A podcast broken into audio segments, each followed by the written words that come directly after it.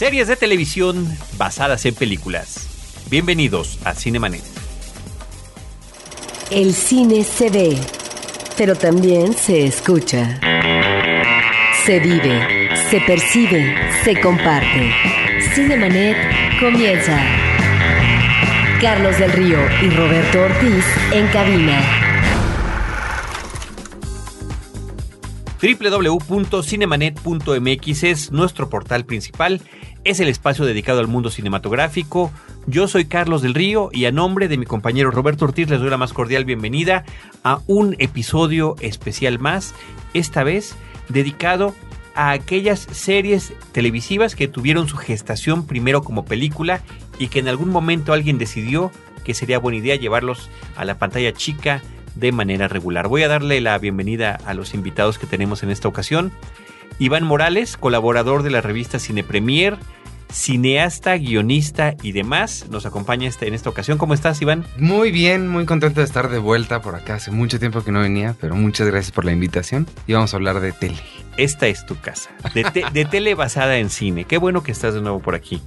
Y Antonio Camarillo, que ahora en primer lugar es uno de los conductores de Horroris Causa, uno de nuestros podcast hermanos. Y antes de empezar este programa decíamos que una suerte de spin-off de Testigos del Crimen y de Cinemanet de alguna manera, que fue el, el hilo conector y uno de los podcasts más escuchados de Frecuencia Cero en estos últimos meses. Totalmente, válgase la aclaración, esto no es un crossover con Horroris Causa porque hemos hecho tantos últimamente que ya Sí. pareciera que basta con que nos juntemos para que se llame crossover. No, en esta No, no, ocasión no. Soy eh, un invitado y agradezco mucho la invitación, Carlos, como siempre. Muchísimas gracias, Antonio. Pues eh, bueno, vamos a arrancar platicando sobre lo que es este fenómeno en general, que creo que es pocas veces comentado. Estamos como que más habituados a que se hable de que salió tal o cual película porque estaba basada en una serie televisiva que todos recordamos y que son películas que desde hace muchos años, las que están basadas en series de televisión, que apelan a la nostalgia y a la explotación de un fenómeno que ya se había dado en la pantalla chica y que pretenden explotar creo que con distintos grados de efectividad a nivel cinematográfico. No, recientemente tuvimos la película de Dark Shadows que hizo. Tim Burton con Johnny Depp de una serie que creo que fue pues poco vista en Por México. menos en México. Sí, en Y- México. Poco vista en México. hablando de Johnny Depp, también se acaba de hacer 21 Jump Street, Por ejemplo, que esa tuvo un resultado favorable, digamos. digamos que favorable y que Y, y esa es la, el otro, la otra cosa curiosa de las adaptaciones que están haciendo hoy en día, que son más hacia la comedia, ¿no? Que de series que eran serias, como Los Duques de Hazard, también se vuelven comedias cuando llegan a la... mucho bueno, más serios, serios los Duques de Hazard. Eh, no tan- pero no tan abierta la comedia. Exactamente, digamos. estoy, estoy muy de acuerdo. No era, no era exactamente una comedia, que es un fenómeno muy reciente también, no ese de, de llevar a la pantalla series, como los noventas para acá se puso. ¿80s todavía? ¿Será que todavía en los 80s llegamos a tener alguno o no? ¿90s? Eh, los Picapiedra. Uy, los Picapiedra. eh, los Locos Adams, ¿no? Claro, The Adams Family. noventas ya. Sí. pues, Pero bueno, es, es como es como más reciente y un poco más común el fenómeno que, que este, que es lo contrario, ¿no? al revés, que hay que aclararlo otra vez. ¿Hubo alguna película que tuvo un éxito bueno, moderado, regular y con posterioridad a la exhibición cinematográfica? Alguien dijo, ese mismo tema, Pero 20 veces más. así, vamos a hacerlo semanal. Habría que aclarar que no vamos a hablar de, que eso nos pasó mucho aquí en México, de aquellas series de televisión cuyo capítulo piloto en otros mercados que no era el de Estados Unidos se proyectó como una película en cines, como, Como- sería, como sería el caso de Galáctica, Galáctica. por ejemplo, Es un ¿no? caso clásico. ¿De la nueva? ¿Se proyectó en cine? No, no, No, no. Ah, la original. La. Galáctica Ya. original, los tres episodios que conformaban la serie del piloto, pues, porque era- estaba en tres partes, la pasaron en el cine. Ya. La vimos en el cine aquí en México. Aprovechando la popularidad de Star Wars en su momento, ¿no? Sí, entonces no, tampoco, ese sería un caso particular, ¿no? Pero no, no lo consideramos como una película que haya dado pie a una serie de televisión. Ahora hicimos eh, nosotros tres, tanto Iván como Antonio como un servidor, nuestras propias revisiones, como que ya teníamos identificadas algunas con las que teníamos alguna conexión, algún gusto, alguna predilección o que eran históricamente famosas o relevantes por alguna razón, ahorita hablaremos de la primera, pero de repente empezamos a descubrir una serie de cosas para lo cual no estábamos preparados para encontrar eh, series que fueron extrañas y que por supuesto tan no las conocemos es porque no tuvieron éxito. Pero vamos a hablar de alguna que sí lo haya tenido. Yo creo que un caso muy relevante es el de MASH, que primero fue una película basada en la novela de Richard Hooker, una película que dirige Robert Altman, es una de sus películas importantes, con un reparto interesante, ¿no? Estaba Donald Sutherland, Elliot Gould, que fue uno de los actores importantes de los 70s, Tom Skerritt, que después Skerritt. veríamos en Alien, Robert Duvall, ni más ni menos que Robert Duvall, René Auberjonois, que él tuvo una carrera más moderada, salió también en King Kong, en una de las series de Star Trek, en Deep Space Nine, pero finalmente ya estaba participando en películas de este estilo. Pues unos años después de la exhibición de la película de MASH, se exhibe la serie televisiva donde algunos de los personajes se retoman con diferentes actores. El caso más pues, renombrado en este momento de los que conformaban MASH, la serie televisiva, es el de Alan Alda, un actor que también ha hecho innumerable cantidad de series de televisión y de películas, perdón, también, incluyendo muchas de Woody Allen. Él es un, un actor muy importante. Y la serie de MASH duró de 1972 a 1983. Una eh, serie televisiva que estaba basada en el staff de un grupo de médicos y paramédicos durante la guerra de Corea. Eh, estaban allí en, en Corea, ¿no? Atendiendo a los heridos y demás de las diferentes batallas. Y lo chistoso del caso es que la serie fue tan exitosa que duró más que la propia guerra de Corea. ¿no? Sí, eso fue parte de lo que de lo que recordamos hoy como curiosidades, a la par de creo que el, el- el dato más conocido de MASH hoy en día, por lo menos ya tiempo después, es que es al día de hoy la serie cuyo final ha tenido el ni siquiera la serie, el programa televisivo con más audiencia en la historia. ¿Qué digo? Decir en la historia para una cosa como televisión que no lleva más de 100 años es, es un poco chistoso, pero pero sí, o sea, incluso le ha ganado a todos los supertazones que puedan pensar al final de Dallas, al final de Roots. De Seinfeld, seguramente. No, el de Seinfeld está mucho más atrás porque, digo, antes de Seinfeld viene el especial que tuvo Michael Jackson con el periodista este que lo hizo pedazos. Claro. Una cosa de Oprah que hizo, como varias cosas así, y todos los supertazones. Unas Olimpiadas y unos premios de la Academia que me dio mucho gusto ver, por lo menos ahí, un premio de la Academia que está en la, en la lista. Pero en su momento, MASH tuvo 50.16 millones de personas viendo ese mismo capítulo. Wow. Y estamos hablando de una época en la que, pues, la cantidad de audiencia, de televisiones, de formas de acercarse al, al fenómeno del- de un programa de televisión era muchísimo más limitado que el Sí. actual. Tan solo por cuestión demográfica. Pensemos nada más con, e- con ese dato. Pero no solamente eh, MASH fue particularmente en Estados Unidos, porque sí la pasaron en Sí. México, pero fue un éxito rotundo en, en el país que la produjo, tanto de audiencia como de crítica.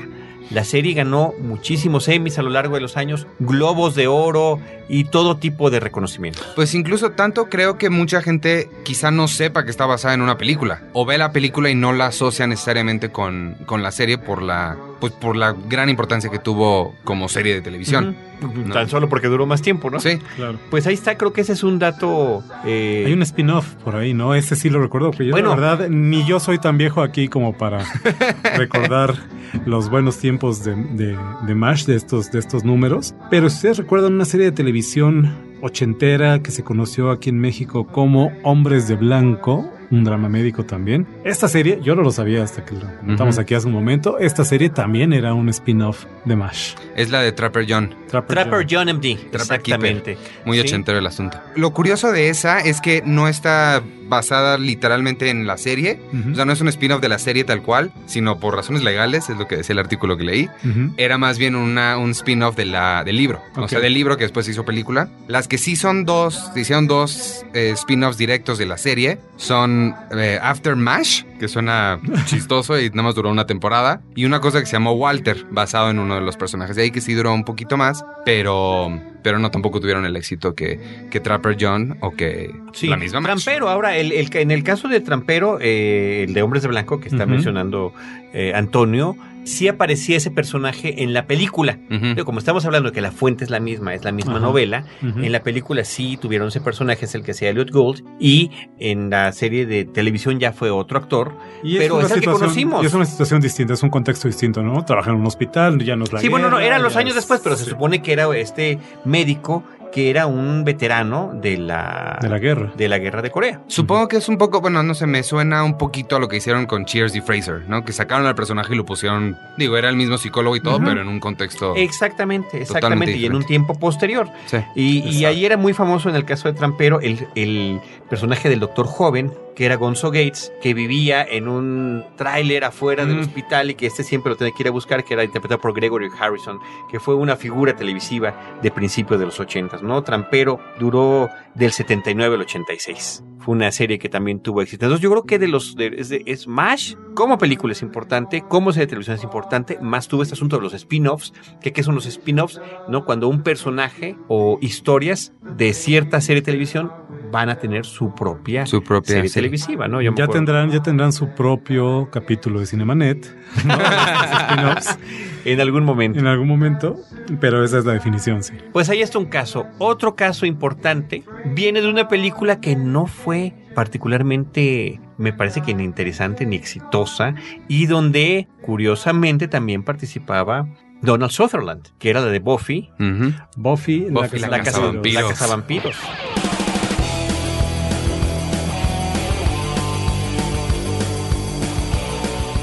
En efecto, Buffy the Vampire Slayer, tal vez la, la obra más importante, bueno, ya con Avengers, quién sabe, Sí, después de Avengers es, es un Joss Whedon antes y después de Avengers. creo que Totalmente es muy claro. Pero... No, pero sí sería la que pondría en el mapa Sí, a Joss Whedon y con justa razón. Él se quejó toda la vida de que la película original, eh, dirigida por, Fran Ruben Kusui, escrita por Josh Whedon, escrita por Joss Whedon, jamás le había hecho justicia Sí. al concepto. ¿No? protagonizada por Christy Swanson, que ella fue la Buffy original.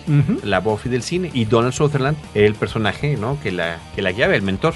Así Sí, es. la, la idea de Joss Whedon siempre desde el principio ha sido, él es muy feminista, entonces siempre ha tenido esta idea de la chica estereotípicamente tarada, digamos. Y por- vulnerable. ¿no? Ajá, y vulnerable que de- la idea, la dice el, la historia que cuenta es que la imagen que se le ocurrió es que iba una chica corriendo por el, por un, Callejón por un callejón Ajá. y le sale un vampiro y en lugar de voltearse, la chica se voltea con él y le parte la cara.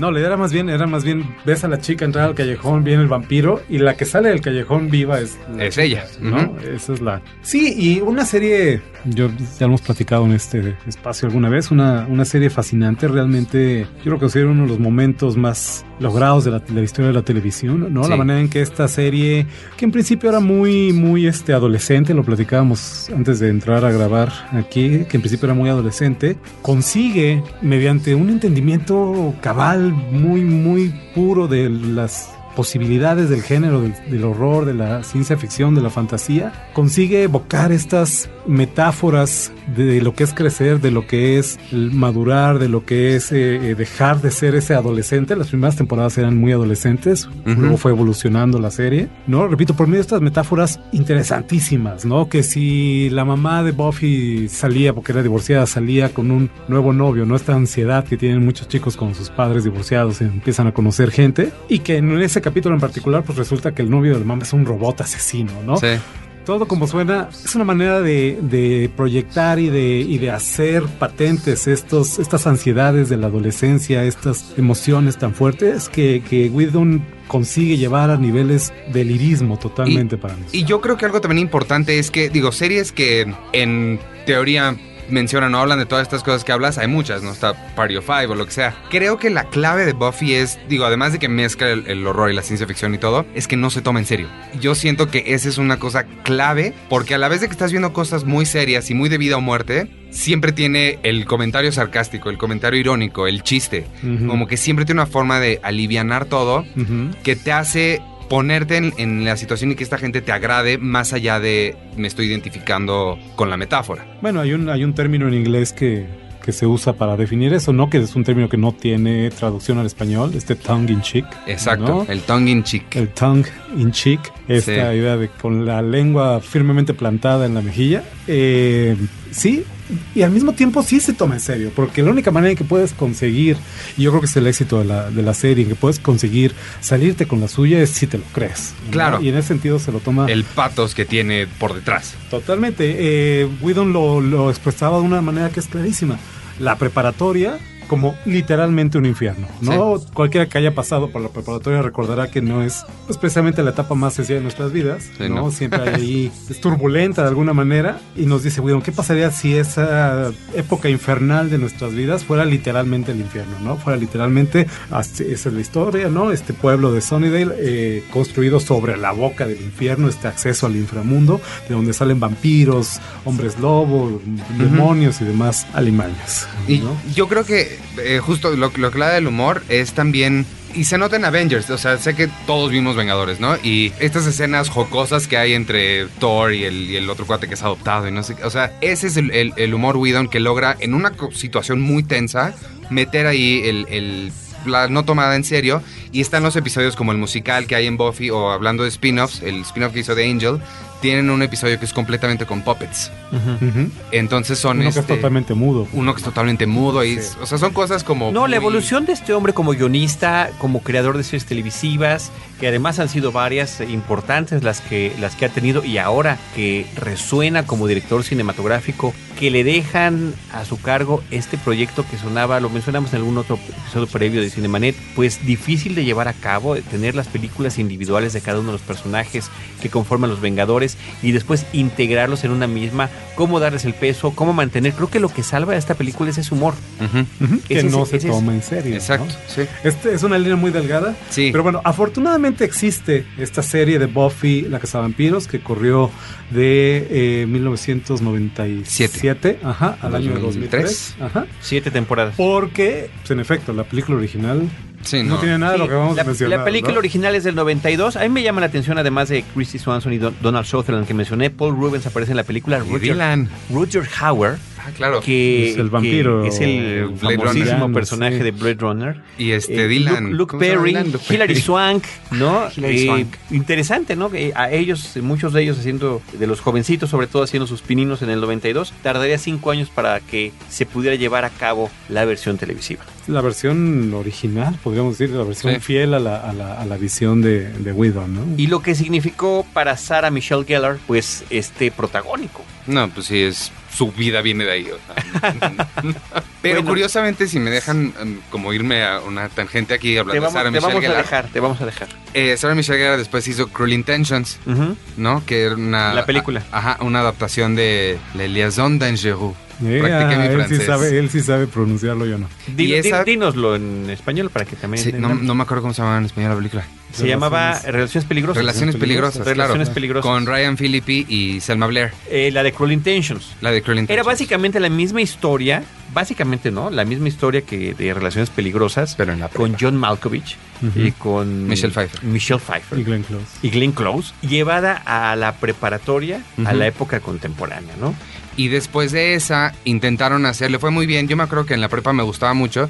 La intenté ver hace un par de años y no llegué ni a los 15 minutos. ¿De veras? Pero intentaron hacer una serie de esa película. Y duró tres episodios de una hora que dijeron, pues no, como que no está tan padre. Mejor vamos a sacarla directo a DVD, la cortamos como una película y ahora se llama Cruel Intentions 2. Y pero originalmente era una... Sí, pero además no sale sola. ninguno de los personajes No, por originales. justo eso, ¿no? porque era una serie y Sarah. Michelle Gellar ya no hacía televisión No, por- hasta el año pasado. por favor, pero eso es lo que le duró el gusto.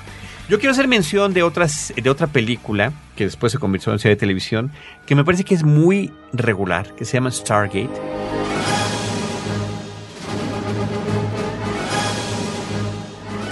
Es una película de 1994, el director es Roland Emmerich y que en México tuvo el horrendo y, y es un título que engañaba además, Ay, horrendo raro. título de La Puerta del Tiempo. Mm. Científicos descubren un artefacto milenario que resulta ser una puerta interestelar, la puerta interestelar del título en inglés, la famosa Stargate, que tenía una serie de símbolos, todos ellos de semejanza a los eh, jeroglíficos egipcios, y que abría un portal para llegar a una puerta similar en otro planeta. Cuando se hace el viaje por parte de los terrícolas estadounidenses a este lugar, resulta que encuentran pirámides, encuentran una sociedad muy similar a la egipcia. Se- seguramente el que le puso el título en español vio eso y dijo, ah, viajaron en el tiempo. No, no, no, se fueron a otro planeta, donde las situaciones eran muy similares. ¿Pero por qué?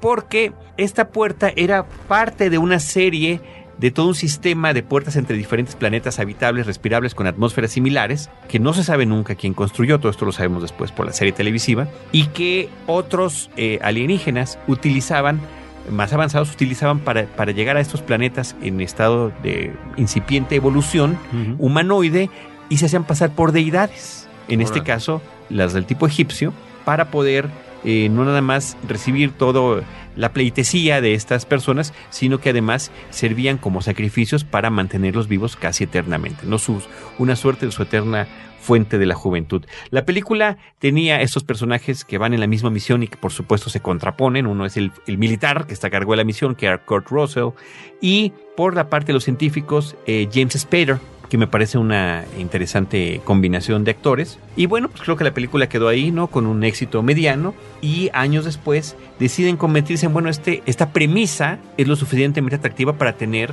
un capítulo cada semana, ¿no? Porque cada puerta es un Pues planeta sí. distinto y ahí jugaron a, a tener también este contacto con otras eh, civilizaciones antiguas de, nuestro planeta, ¿no?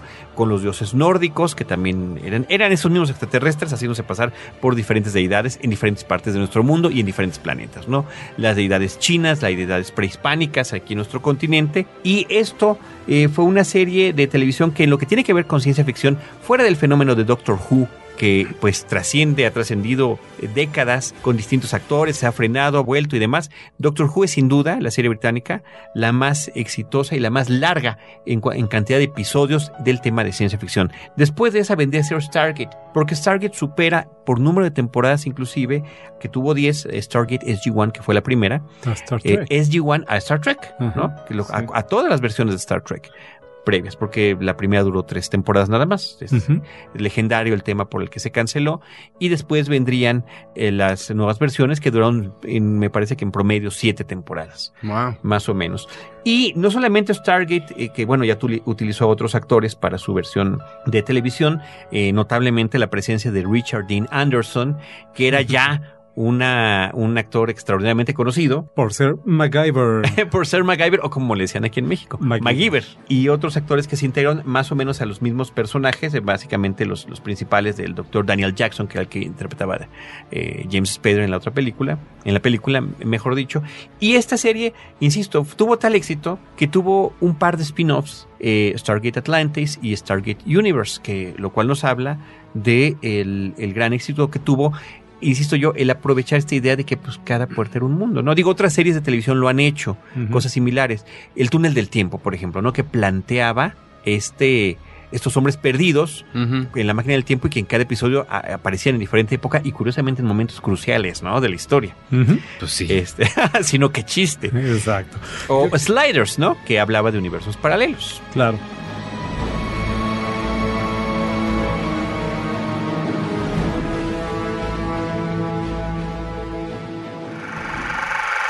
Cinemanet está de intermedio. Regresamos en un instante. Música independiente, de buena calidad y en diversos géneros, solo en Rebelión. Entrevistas con nuevos grupos y artistas que ya comienzan a dejar huella. Las redes sociales al servicio de la música. Manda tu demo y atrévete a sonar. www.rebelion.com.mx. Un podcast de frecuencia cero. Digital Media Network. Ahora, diseñar y hospedar su página web será cosa de niños. En tan solo cinco pasos, hágalo usted mismo sin ser un experto en Internet. Ingrese a suempresa.com y active ahora mismo su plan. Suempresa.com, líder de web hosting en México. ¿Eres empresario? ¿Buscas comenzar tu propio negocio? ¿Quieres hacer que tu caja registradora suene? Entonces, este es tu espacio. Empresarios compartiendo ideas y consejos para hacer crecer tu empresa. www.empresarioscompartiendo.com, un podcast de frecuencia cero, Digital Media Network. Cinemanet. Pues yo quisiera aprovechar, ya que sacaste el tema de la ciencia ficción, para mencionar algunos otros títulos dentro de este género que, de lo más clásico a lo menos, Vamos, vamos, a lo venga. más memorable. Tenemos aquí algunos ejemplos como La Guerra de los Mundos, War of the Worlds, esta película clásica eh, basada en la obra de H.G. Wells, que en los años noventas, no, de hecho principios, yo creo, finales de los noventas, no recuerdo la fecha, no la tengo aquí, principios de los dos miles, se convertiría en esta serie de televisión que en efecto, en, durante su secuencia de entrada tenía un montaje de imágenes de la película de los años 50, ¿no? Donde vemos, pues no eran los trípodes de la versión de Steven Spielberg, sino estas naves que tienen como una antenita de no sé qué, que salían y te platicaban una historia de cómo este, los cilindros habían quedado resguardados y más adelante habían vuelto a, a despertar a los extraterrestres. Eh, una serie que podríamos considerar antecesora por el estilo, por el tono de algo como Falling Skies, por ejemplo, ¿no? Y que pues tampoco tuvo mayor éxito y sin embargo está ahí, ¿no? Podríamos mencionar también Logan's Run, la fuga de Logan. Bueno, me parece que eso es muy importante. Fuga en el siglo XXIII era Fuga como siglo se XXIII. llamó tanto la película en México como después la versión televisiva que se exhibió ya aquí en México, al menos en los ochentas, ¿no? Así es. Y bueno, ya que estamos en eso, el planeta de los simios.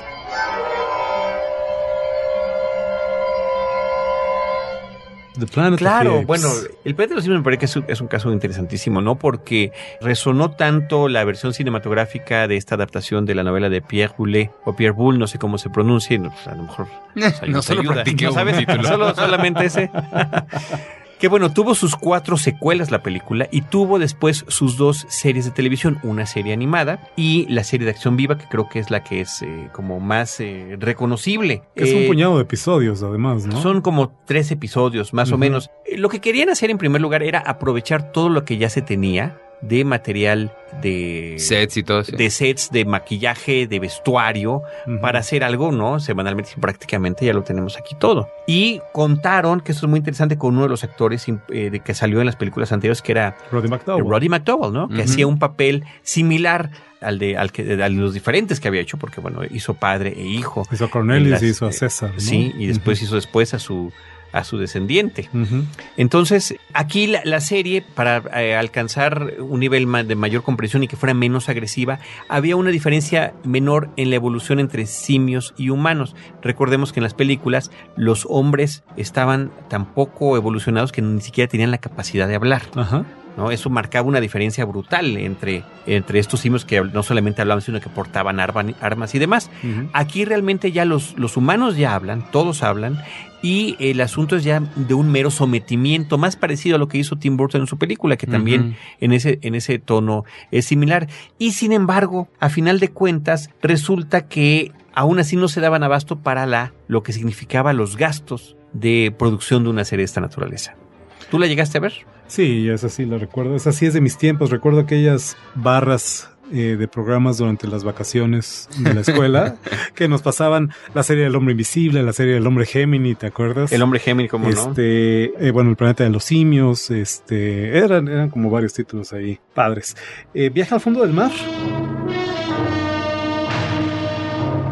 Viaja al fondo del mar, bueno, creo que también se trata de una película más o menos menor. ¿no? De una aventura importante, de una catástrofe de tipo global que este submarino hiperavanzado, el Sibiu, El sí- logra evitar.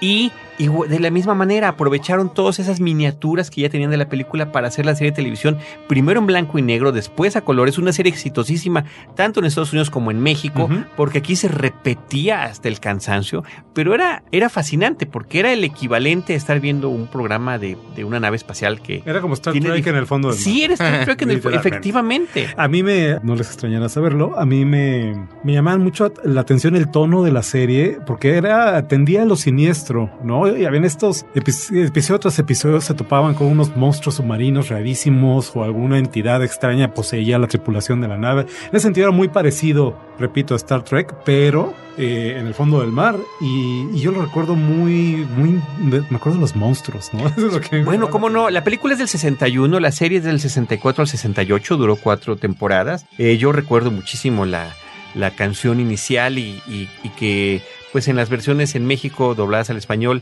siempre se leía eh, una voz en off el- el- los nombres de los protagonistas, ¿no? Que eran Richard Basehart y David Hedison, ¿no? El almirante Nelson, que era esta figura de autoridad, que Ajá. era el moderado, contra el capitán Crane, que era como no más, vamos manos a la obra, ¿no? Sí, una, sí, sí, sí, sí, una combinación una cosa que dramática, ¿no? Sí. Es una combinación dramática. Que después se repetía también las cosas de Star Trek, ¿no? Por ejemplo, el Capitán Crane era más parecido al Capitán Kirk, Ajá. ¿no? Y el almirante Nelson más a- al Capitán Jean-Luc Picard. Distintas maneras de llevar esta cuestión del liderazgo. Y lo que tú decías de los monstruos era genial porque siempre había algún monstruo disfrazado, gigantesco, que agarraba al Sibio como, como el juguete que era y lo maneaba de lado a lado. Y veías después estas escenas que eran con la cámara que se tildeaba de un lado al otro, que se inclinaba, y los actores corriendo, ahí es que así como se oye mi voz que se aparece y se va, a la izquierda y a la derecha. y, y siempre además les echaban así su rociadita bajo las axilas para que se viera que pues, estaban en el submarino, no estaban sudando. Eran hombres y no payasos.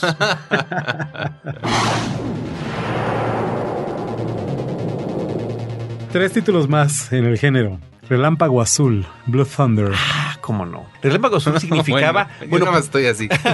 por una parte, y fíjate que lo metas ahí en ciencia ficción es un poco así aventurado, porque se trataba, iban a ser las Olimpiadas en Los Ángeles, si no estoy equivocado. En Y se- 84. Y se presentaba a este relámpago azul, al menos en la película, como el más avanzado helicóptero equipado con todo tipo de cuestiones de, no nada más de, de para eh, lograr llegar en- con silencio a sus destinos, sino que tenía detector de calor, micrófonos que podían llegar a distancias ineludibles, que era para la lucha contra el terrorismo. Ajá. Y entonces el, eh, el actor protagónico, Roy Scheider. Roy Scheider de Tiburón, Ajá. era al que le encargaban este nuevo juguetito, ¿no? Además, el némesis de, las, de la película era ni más ni menos que el de Era Malcolm McDowell. Malcolm McDowell. Malcolm Cierto, McDowell. cierto, sí, cierto. ¿no? El- Se convierte en una serie de mecánica. Se convierte en una serie de televisión. se convierte en pues, serie de televisión. pues menor también, ¿no? Que Sí, se dedica caray. a, Bueno, la película también fue menor, pero llamó mucho la atención en su Es momento. medio de culto, es medio de culto, yo creo. Yo recuerdo Medio. la época de la Betamax, era así como de los títulos que no podían faltar, si no en tu, en tu biblioteca, por lo menos en la del pirata este, eh, de, de Tianguis de Mercado sobre Ruedas al que le ibas a comprar tus películas, ¿no? Es que para los que nos escuchen más jóvenes, hubo una época en la que no podías decir quiero ver esto y lo tenías en cinco segundos. Uno así tenía es. que esperar, buscar, esperar. es, Sí, exactamente. Bueno, fíjate nada más este dato. ¿eh? El, el director de Blue Thunder, la película, es John Badham. Y uno de los guionistas es Dan O'Bannon, mira, el creador del concepto de Alien, del octavo pasajero. mira, pues ahí está su, ahí está su relación con el género. De película, eh, perdón, la película es del 83. Robocop. Robocop. Murphy, it is you. Fíjate qué maltratado ha sido el pobre Robocop. A mí me parece que la película original, la, la cinta de Paul Verhoeven, es una obra extraordinariamente fantástica. Fundamental del cine de los 80. Irónica, violenta. Inteligente. Inteligente. Y muy inteligente, muy inteligente. de estas películas que ya en, en los ochentas apelaba a esta cuestión de qué estaba pasando con este corporativismo voraz Sí. que estaba pues a punto de sustituir inclusive las labores del gobierno, ¿no? Como contratistas y con todos estos juegos y también tiene un jugueteo muy padre con la cuestión del extremo comercialismo y de las cosas que podemos llegar a encontrar que ya no ya no son broma ahorita, ¿no? Anunciaban en, en la televisión del Dentro de pasaba en. Robocop, exacto, dentro de la película que tú podías comprar tu corazón artificial, ¿no? De diferentes marcas. Tenemos Yamaha, por ejemplo, ¿no? Ajá, sí. Era una de las marcas que manejaban. Y las eh, secuelas de la película son malas, son francamente La segunda, la segunda es un caso muy raro porque el, el realizador Irving Kirchner de, de- del Imperio Contraataca, Ujú. pues entrega un producto muy, muy mediano realmente, ¿no? La tercera parte de Fred Decker ni siquiera la considero. es- es Ahí bajaron, ahí le bajaron 10 rayitas al, al- a todo, a, a todo lo que sea Robocop interesante, a la violencia, a la sátira, a la crítica, etcétera, para entregar una película pues que era más como para niños y para vender juguetes, ¿no? Bueno, y el Robocop que volaba, claro, claro. Robocop, ¿no? claro. Pues bueno, esta, esta, esta serie de películas fundamental está... Eh, está- Nada más el, el dato, Robocop, la primera es del 87, la segunda es del 90, en las dos primeras aparece Peter Weller, eh, ya en la tercera ya no, es sustituido, y después viene la serie televisiva del eh, 94, la primera, ¿no? De hecho, hay varias, varias series. Versiones. Hay una miniserie, no, tú debes de tener ahí el dato, una miniserie Robocop Prime Directives. Eh, no recuerdo de qué año es. Es del 2000. Es del 2000. Ujú. Eh, hay por ahí una versión animada también. También hay versión No, animada no. Lo que pasa es que el personaje es muy atractivo, ¿no? Sí, da para mucho, creo, para mucho jugueteo y sobre todo, ahorita que decían la animada, yo digo, la película original sí la he visto y la serie no, pero sí recuerdo la, la animada. Recuerdo haber visto algo y eso me lleva a pensar que sí es un personaje muy atractivo, justo para lo que decían de juguetes y esta onda que empezó George Lucas hablando del Imperio Contraataca del merchandising, creo que da perfecto para eso y, y es ent- sabemos cómo es Hollywood es entendible que hayan hecho Pero más Tanta que eso, como- también es atractivo esta cuestión de la combinación entre un ser humano y una máquina, ¿no? Claro, no, pues está el- la mujer biónica que volvieron a intentar rehacer. Y, o el sea, hombre nuclear. El hombre el, nuclear. el concepto existe porque es muy, muy interesante. Y tan interesante que ya para el próximo año, para el 2013, viene el remake. de la película, Claro. dirigida por el brasileño José Padilla, que es el de, de las dos películas Tropa de Tropa de Élite. Ajá, ¿no? Y Gary es. Oldman estará y Samuel L. Jackson estarán en el reparto. Último título de esta lista de ciencia ficción que tenía yo aquí. Ferris Bueller. No. Eh, esta yo creo que menos la van a recordar. Alien Nation. Yo sí me acuerdo de esa y fíjate qué curioso que lo menciones porque yo tenía de chiquito una cosa en el cable que se llamaba USA Network. No sé si todavía USA era. ¿Qué haríamos? ¿Qué hubiéramos hecho sin USA Iván, Network? por Dios. Y por pasaban- Dios. Tú pas- sabes que, que Carlos y yo somos amigos. Porque... Gracias a... No, en serio. Gracias a esa serie. Pasaban dos cosas que yo tengo aquí en mi lista y una es Alien Nation, que yo no sabía que venía de una película, pero recuerdo la serie, y la otra es Weird Science, que yo ahorita obviamente sé que vino de una película, pero en su momento solo había visto la serie. Bueno, Ajá. entran las dos, entran las dos. Pero A- Alien Nation siempre me llamó mucho la atención porque por las cabezas de los monos estos, que están Ajá. como pintadas, y porque era muy evidente su paralelo con el racismo.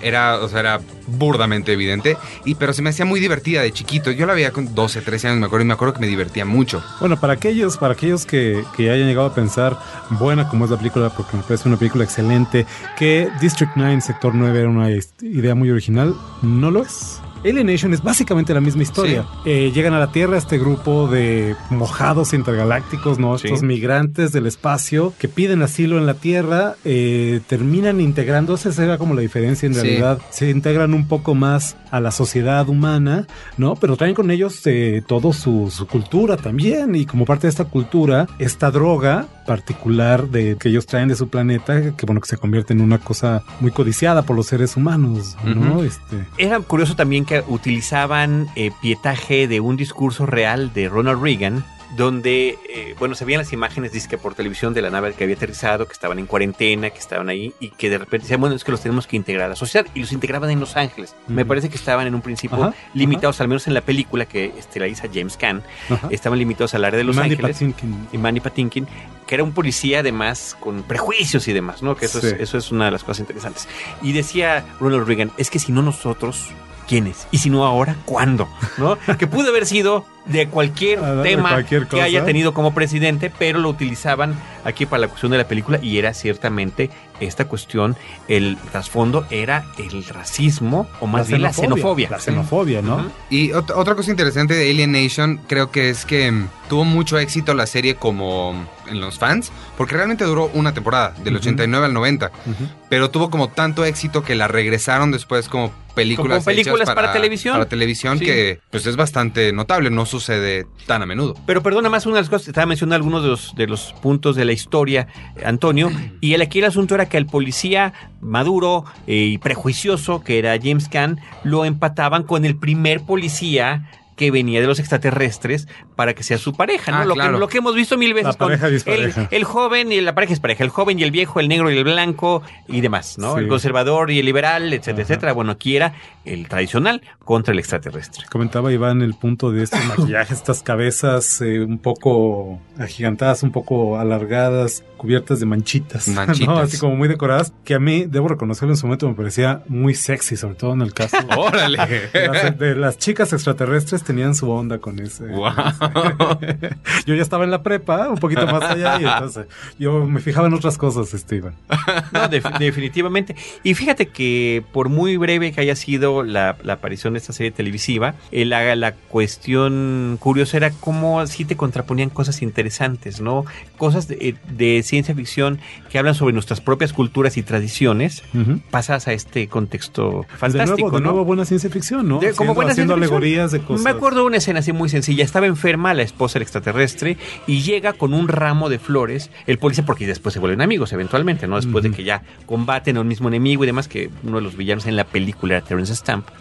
Llega con un ramo de flores a visitarle al hospital como un gesto, ¿no? Noble, una atención. Y ¿qué haces? Salte y agarra las flores el extraterrestre y las tira al piso, las aleja. Y le dice, lo peor que le puedes hacer a alguien que está en el hospital es traerle algo que está muriendo. Estas flores ya las cortaste, ¿eh? Están muriendo. ¿Cómo se las traes a alguien que está enfermo? Y dices, ah, caray. ¿no?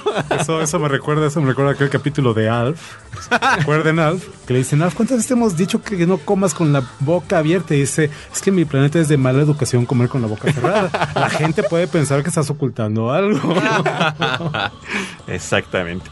Pues yo creo que tendremos que hacer una pausa así drástica para poder seguir en un próximo episodio, sí, para que no dure demasiado y porque creo que tenemos aquí pues muchísimas cosas que están pendientes. Digo, por ejemplo, la película de Firm, aquella que protagonizó Tom Cruise, tiene una serie que está inaugurándose recientemente, o una película independiente como Outsourced, que trata sobre estos compañías que mandan a otros países a sus centros telefónicos, ¿no? Para no contratar gente en Estados Unidos, contratar gente con menores eh, sueldos en otro país, la India es uno de esos países, y de eso trata esta comedia que es muy simpática, la cancelaron después de dos temporadas, pero que pues a mí me pareció que era inclusive más simpática que la propia película, que era de un tono un poquito más seria. En fin, hay muchas otras cosas que platicar, así que le agradezco a Iván eh, Morales. Iván, muchas gracias por acompañarnos. Gracias. ¿Regresas al siguiente? Sí, eso es. Espero poder llegar. Pues mira, vas a regresar porque viene de inmediato. Antonio Camarillo. No me despido, no me despido. Aquí seguiremos platicando de series de televisión. Así es. Muchas gracias a toda la gente que nos sigue en Cinemanet, a las que nos acompaña. Gracias a nuestro equipo de producción, a Abel Cobos en la producción y postproducción en cabina, a Paulina Villavicencio, nuestra productora y encargada de relaciones públicas, a Roberto Ortiz, que no nos acompaña, eh, nuestro conductor y un servidor Carlos del Río, recordándoles, pues redes sociales es importante porque si este podcast se publica una o dos veces a la semana, ¿qué hacemos en el intervalo? y cuando hay noticias y demás, es a través de esos medios. En Twitter, arroba Cinemanet, en facebook.com diagonal Cinemanet, en Cinemanet 1 en YouTube y en la solicitud de que si nos escuchan por iTunes, pues dejen por ahí algún comentario como usuarios registrados. Sea cual sea la manera con la que estemos conectados los cinéfilos a través de este programa que se llama Cinemanet, nosotros estaremos esperándoles con cine, cine y más cine. Cinemanet termina por hoy. Más cine en Cinemanet. Frecuencia Cero, Digital Media Network, www.frecuenciacero.com.mx. Pioneros del podcast en México.